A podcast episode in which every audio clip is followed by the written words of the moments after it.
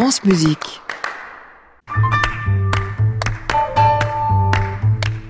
Bonjour Julie Depardieu. Bonjour Saskia. Alors aujourd'hui, on va lire Nietzsche qui parle de Georges Bizet dans Le cas Wagner. J'ai entendu hier, le croirez-vous, pour la vingtième fois le chef-d'œuvre de Bizet. Comme une pareille œuvre vous rend parfait. À l'entendre, on devient soi-même un chef-d'œuvre.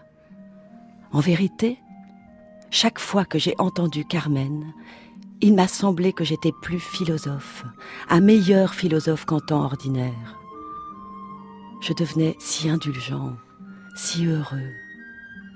Être assis pendant cinq heures, c'est bien là la première étape vers la béatitude.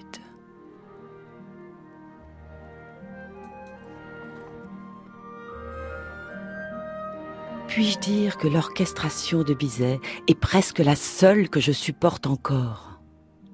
Cette musique me semble parfaite.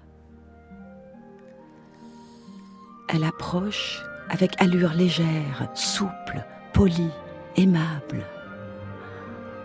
Tout ce qui est bon est léger. Tout ce qui est divin court sur des pieds délicats. Encore une fois, je me sens devenir meilleur lorsque ce Bizet s'adresse à moi. Et aussi, meilleur musicien, meilleur auditeur, est-il possible de mieux écouter? J'ensevelis mes oreilles sous cette musique. J'en perçois les origines. Il me semble que j'assiste à sa naissance. A-t-on remarqué que la musique rend l'esprit libre, qu'elle donne des ailes à la pensée. Où suis-je?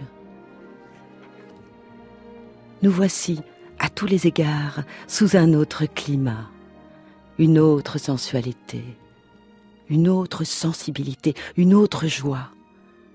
Cette musique est gaie, mais non d'une gaieté française ou allemande. Sa gaieté est africaine. La fatalité plane au-dessus d'elle. Son bonheur est court, soudain, sans merci. Cette musique est aussi méchante, raffinée, fataliste. Elle demeure quand même populaire, elle est riche et précise, elle construit, organise, achève. A-t-on jamais entendu sur la scène des accents plus douloureux, plus tragiques? Et comment sont-ils atteints? Sans grimace, sans faux monnayage, sans le mensonge du grand style.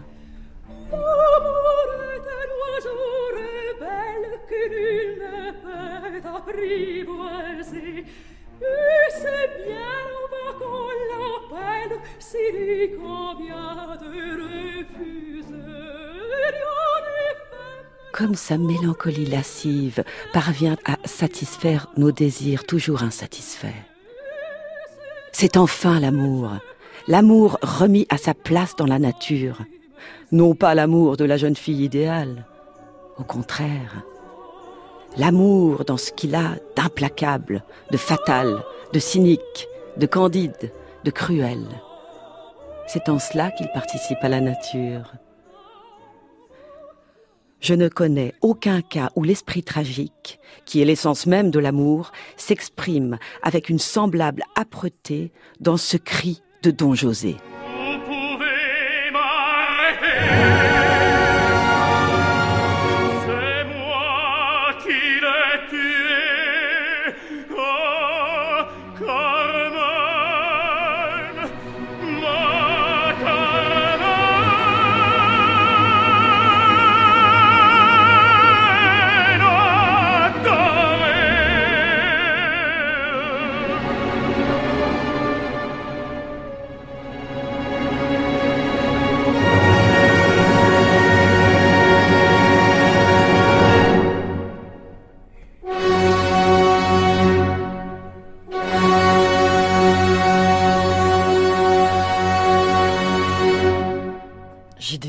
À bah, chaque fois que j'entends ça. et Roberto en messieurs, Julie Depardieu, toute de rouge vêtue, Euh, Roberto Alagna. Roberto, le meilleur don José du monde. Voilà. Merci beaucoup, Julie, Merci à pour vous. cette magnifique chronique qu'on retrouve sur les réseaux sociaux en vidéo, qu'on réécoute, qu'on podcast sur francemusique.fr. Julie, Tout à fait. à la semaine prochaine. Merci. À réécouter sur francemusique.fr.